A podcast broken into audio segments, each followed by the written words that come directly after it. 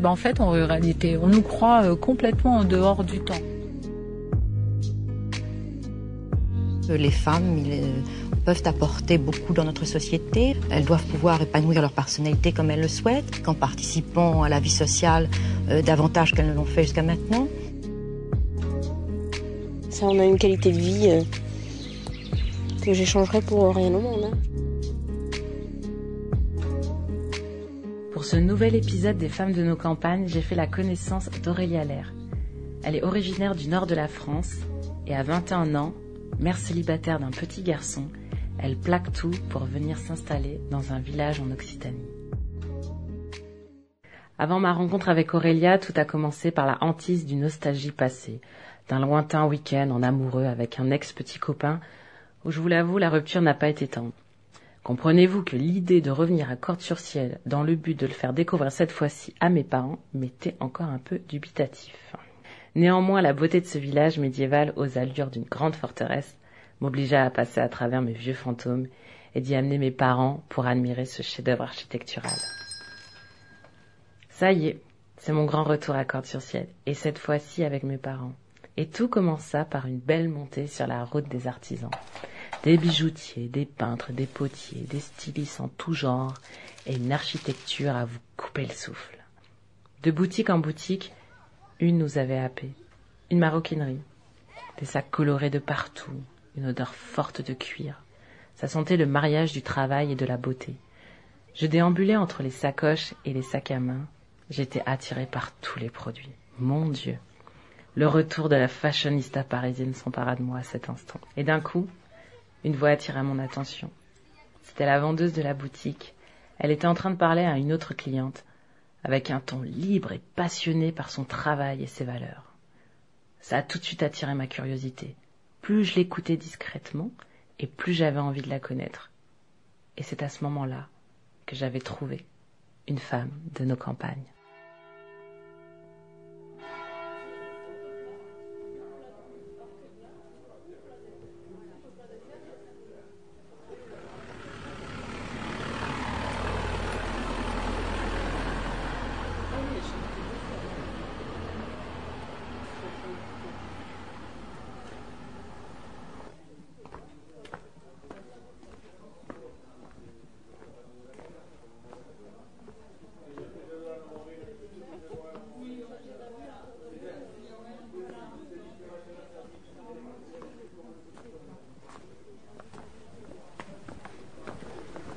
Bonjour Aurélia. Bonjour Jessica. Ça fait longtemps euh, Depuis septembre. Depuis septembre. Depuis septembre. Allez. Bah, merci de nous accueillir. Bienvenue chez moi. Entrez.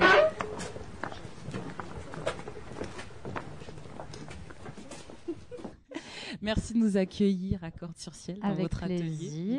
atelier. Vous êtes euh, artisan maroquinière. C'est ça. On a bien précisé.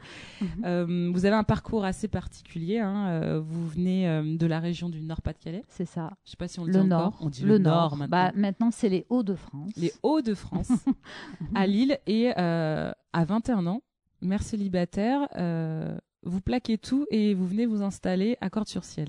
Qu'est-ce qui s'est passé euh, euh, dans votre tête, voilà, pour que vous décidiez en même pas un mois, je crois, euh, de quitter le Nord pour venir à Corte-sur-Ciel? Alors, étant mère, j'ai pas eu envie d'offrir une vie citadine à mon fils. Et c'est surtout que j'ai découvert Cordes sur Ciel juste en me promenant. Je connaissais des personnes qui habitaient pas très loin. Et je suis montée à Cordes avec euh, mon fils dans sa poussette. Alors, physiquement, c'était un peu difficile, mais j'y suis arrivée. Et j'ai eu un coup de cœur. Voilà, je me suis promenée, j'ai regardé mon fils, je lui ai dit écoute, euh, qu'est-ce que t'en penses Euh, On serait bien là.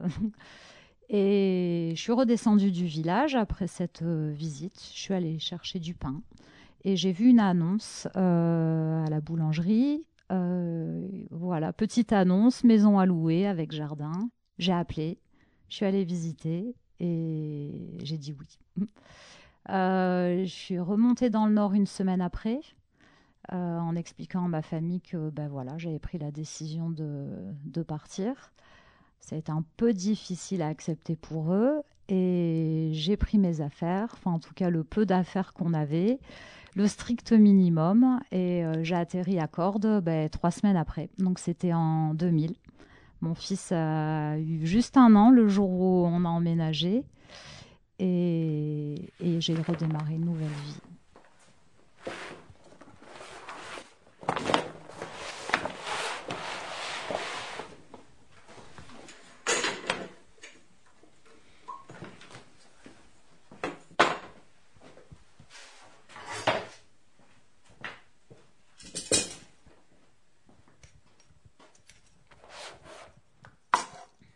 Comment on, fait pour s'intégrer dans un village tel que Cordes-sur-Ciel quand on arrive euh, des Hauts-de-France Comment on s'installe comment on, comment on apprend à s'intégrer tout simplement?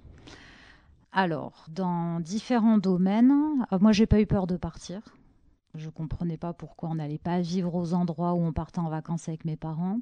Je leur ai toujours dit qu'un jour de toute façon je partirais s'installer à Cordes, j'étais jeune, donc je pense qu'on part sans a priori, sans préjugés. Après, ça dépend des caractères de chacun. Je pense que je suis assez ouverte, j'ai une communication facile avec les gens. Il a fallu quand même à peu près un an et demi pour pouvoir ben, établir vraiment euh, de vraies rencontres, se faire un réseau. Euh, la plus grosse difficulté, en fait, ça a surtout été l'emploi, parce que il n'y a, pas, a pas énormément de, travail. Ça corde, ça, tourne autour du tourisme. Donc, soit on arrive à trouver un, boulot là autour de Cordes, ou alors on prend la décision de s'installer et, de travailler euh, avec le tourisme. Mais j'y suis pas allée tout de suite. Alors, qu'est-ce qui s'est passé? J'avais de toute, enfin, je, je m'étais mis en tête que tant que mon fils n'avait pas trois ans, tant qu'il n'était pas scolarisé, je ne travaillerais pas.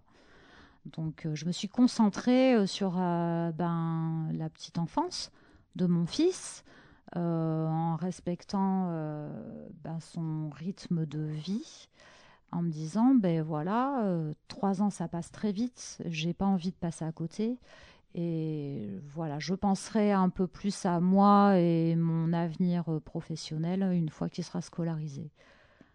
Ça s'est fait plus tôt parce qu'à deux ans, il souhaitait déjà aller à l'école. Donc il est rentré à l'école à deux ans et demi. Parlez-nous un peu du, parcours jusqu'à le métier d'artisane maroquinière en fait. Qu'est-ce qui s'est passé, les étapes qui sont passées pour que jusqu'à ce que ça y est, vous ayez votre atelier? Il y a plein d'histoires hein, en fait à raconter.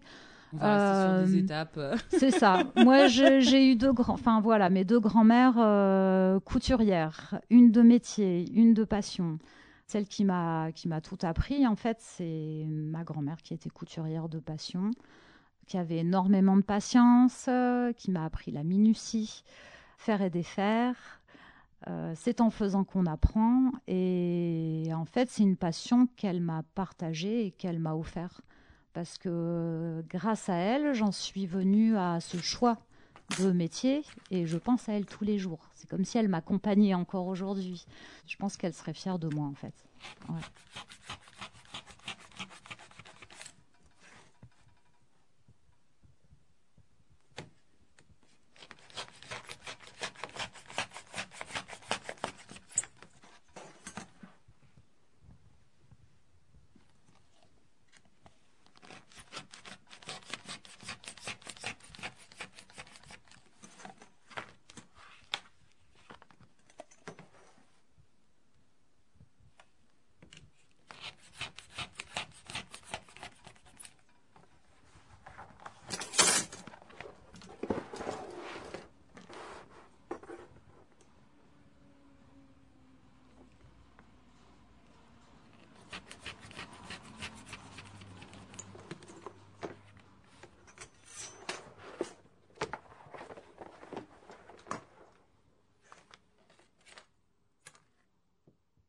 Transmettez ces valeurs à, travers votre métier maintenant?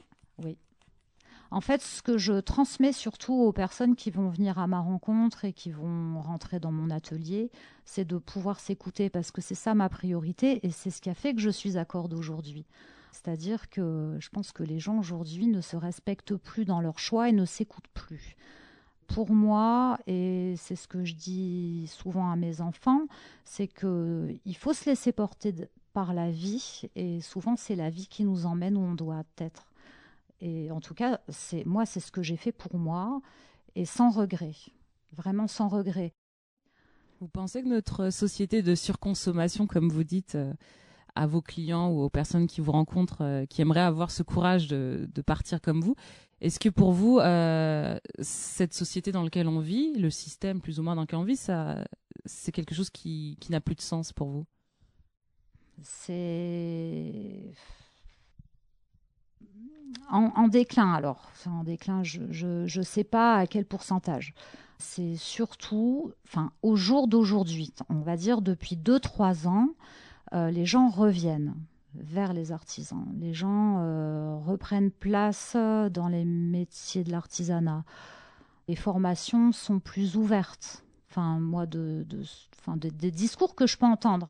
Mais par contre, euh, ça va être plus les personnes, oui, qui, pensent plus à leurs enfants, de leur offrir une qualité de vie, de retourner chez les petits producteurs. dans l'alimentation, oui, là, oui, il y, a un changement. Ça, moi, je le, ressens beaucoup. Après, euh, pour moi, ce qui revient souvent, c'est la peur. La peur de perdre un salaire fixe, euh, la peur de l'avenir, la peur de ne pas retrouver un emploi. Euh, puis il y a aussi ben, un confort, un, confort de consommation. Hein. Elle vient d'où cette peur en fait? Bah Parce que les gens ne s'écoutent pas. Mais... parce que, parce que, c'est, parce que les, les, les personnes, en fait, n'ont pas gardé leurs rêves d'enfant ils les ont mis de côté, ils les ont oubliés, ils sont rentrés dans ce système. Euh, euh, il faut rentrer dans des grandes écoles, il faut faire de grandes études. Comme ça, tu auras un, un, bon emploi, tu auras un bon salaire, tu pourras bien éduquer tes enfants, tu pourras t'acheter une belle maison, tu pourras t'acheter une belle voiture. Le discours actuel, c'est ça, c'est exactement ça. Et du coup, ben, les gens se disent, oh là là, mais euh, si je, je, je quitte, je quitte la ville, qu'est-ce qui me reste en campagne? Il n'y a pas d'emploi. Il y a très peu d'emplois. Mais quand on veut, on trouve. Mais quand on veut, on trouve.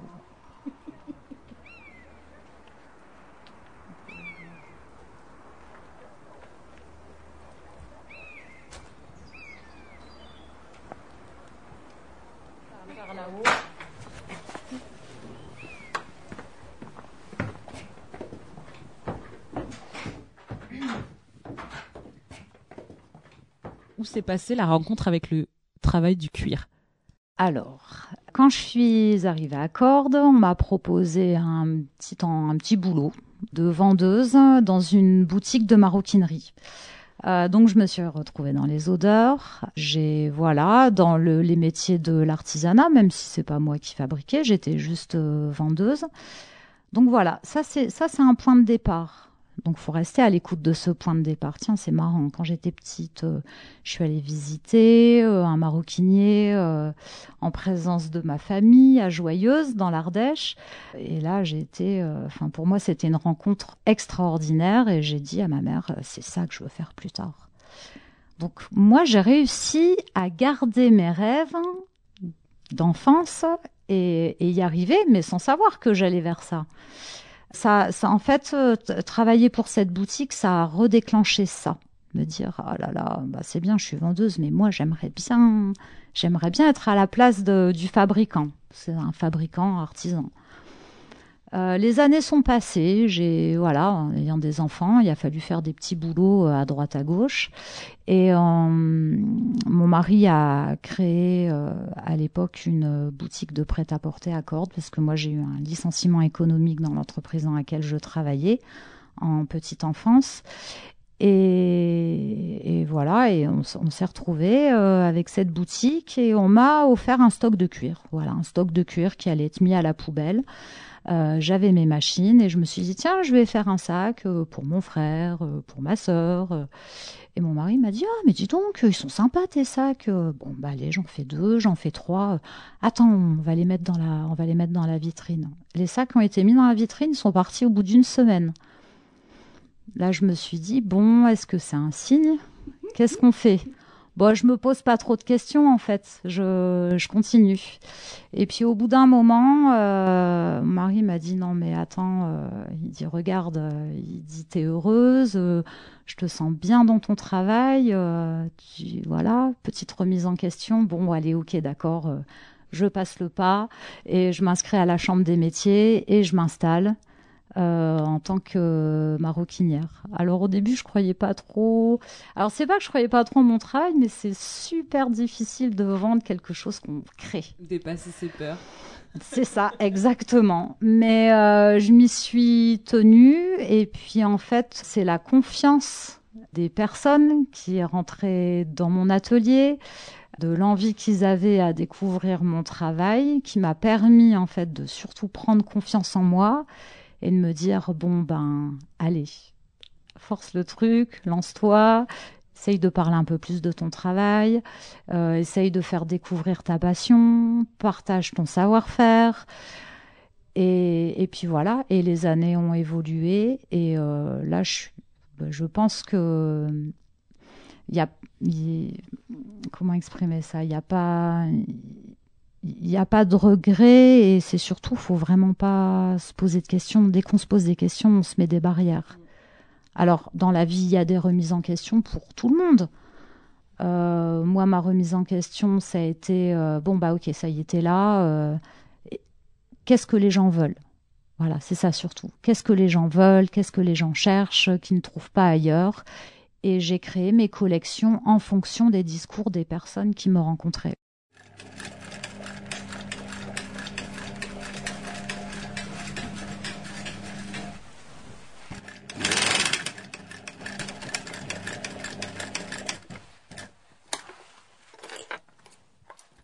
Alors, comment on gère au quotidien le métier d'artisan maroquinière et le métier de mère Alors l'avantage de travailler chez soi, c'est que euh, on reste disponible pour ses enfants. Alors je vais dire nos enfants parce qu'on est une famille recomposée. Avec mon mari, on s'est rencontrés à Cordes. On a rassemblé notre petite famille. Donc je n'ai pas éduqué qu'un enfant. J'ai éduqué quatre enfants. Euh, même si c'est pas moi qui les ai fabriqués, en tout cas les trois autres, ils ont grandi avec des parents disponibles, c'est-à-dire qu'on n'a pas été des parents à partir au travail le matin, à prendre la voiture, à rentrer fatigués, à pas pouvoir euh, ben, leur apporter de la patience, euh, de l'attention. Le fait de travailler à la maison, ça veut dire ben tu as des devoirs à faire? Viens, tu te mets là, dans le coin de l'atelier, euh, je travaille, mais je t'accompagne. Avec le, message euh, de leur dire euh, ne mets jamais tes rêves de côté. Sois à l'écoute de toi-même. Fais des études, ben voilà, parce que c'est des études qui t'animent. Tu, tu ne veux plus les faire, eh ben c'est pas grave, la vie t'emmènera où tu dois être. Et c'est exactement ce qui se passe pour eux. hein. Le moment le plus important, c'est le repas. Ça, c'est primordial. Le repas, c'est le moment où, où on raconte ses malheurs, où on raconte ses bonheurs, et ne pas aller se coucher avec un fruit pourri, parce que le fruit pourri contamine les autres, et la communication, c'est ce qu'il y a de plus important.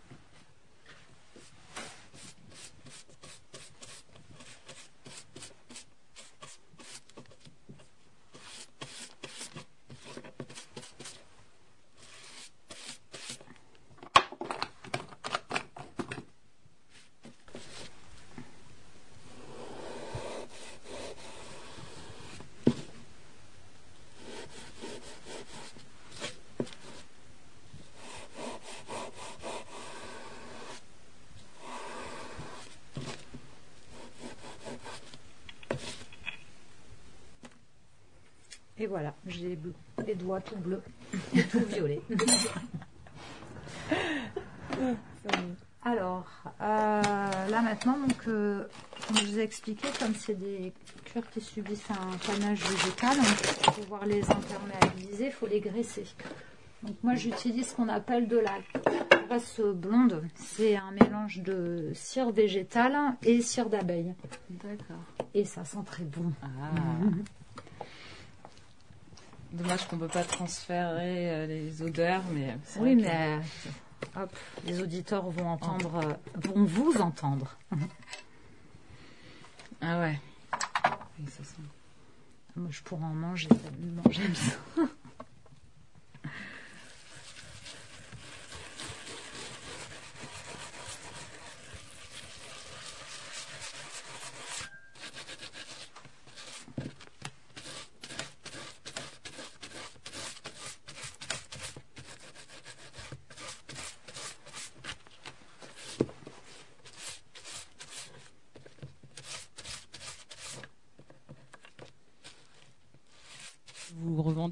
aussi cette simplicité et ce savoir-faire aussi dans votre travail. Et euh, d'après ce que vous m'aviez un peu expliqué, c'est que vous avez euh, euh, une volonté d'avoir euh, une fabrication, donc tout est fait main, locale. Et donc, est-ce que vous pouvez nous en dire un peu plus sur le, le- comment vous fournissez en cuir, d'où vient ça. votre cuir et votre volonté euh, à, revenir euh, à des matières premières locales Mhm. Mes méthodes de fabrication, euh, moi, ma priorité, en fait, c'est de pas faire un produit industriel. Donc, mon choix a été de enfin, d'utiliser très peu de machines industrielles. J'ai trois machines à coudre. Voilà, c'est les seules machines qui vont fonctionner à l'électricité. Je ne pars pas mes cuirs parce que moi, j'aime travailler le cuir brut, j'aime travailler son épaisseur sa rigidité, sa solidité. Je n'ai pas de presse de coupe, donc je coupe tout à la main.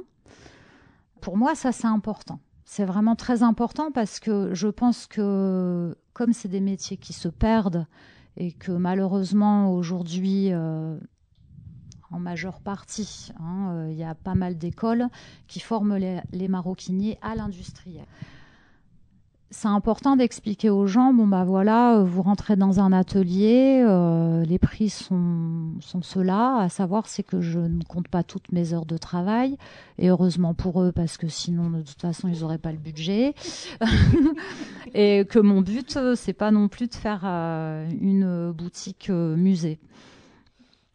Je suis très égoïste dans mon travail, c'est-à-dire que je ne fais que ce que j'aime. Euh, J'ai 30% de ma fabrication qui sont des commandes personnalisées. Si la commande ne m'intéresse pas, je passe pas à la priorité de vendre. Vous voyez ce que je veux dire? Prendre une commande pour entrer de l'argent. Je prends la commande parce que c'est un travail en commun. C'est un travail d'échange avec la personne, euh, d'écoute. Euh, J'essaie de m'adapter à ce que les gens souhaiteraient, à leur budget aussi, parce qu'aujourd'hui c'est important de s'adapter au budget. Et c'est surtout euh, de pouvoir euh, montrer aux gens que aller chez un artisan, c'est pas plus cher que d'acheter un produit industrialisé. Souvent, les gens sont étonnés, dire ah ben ah mais je peux faire ça chez vous, mais à ce prix-là. Mais ça fait des années que je cherche ça, je ne trouve pas euh, dans les grandes voilà les grandes surfaces, on va dire. Et vous, fourni- vous fournissez où euh, le cuir? Alors, moi, ça, ça fait partie d'une de mes priorités aussi, c'est de pouvoir travailler en circuit court, c'est-à-dire travailler local. Mes matières premières, alors en fait, je ne travaille qu'avec deux fournisseurs.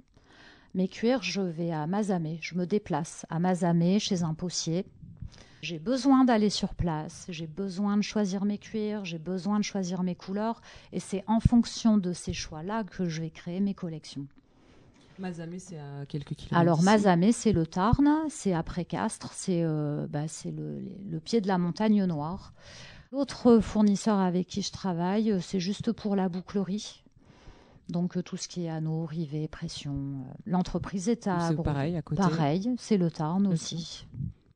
Qu'est-ce qui vous fascine dans le cuir? Quoi votre lien avec cette matière?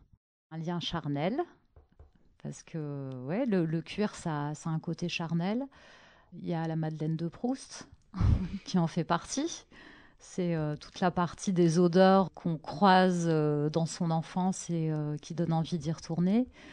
Premier cartable à la rentrée du CP, en cuir rouge. Ça, je m'en souviens bien. L'étui des jumelles que mon grand-père m'a offert quand j'étais petite. Et puis après, ben, la passion pour les métiers de la couture.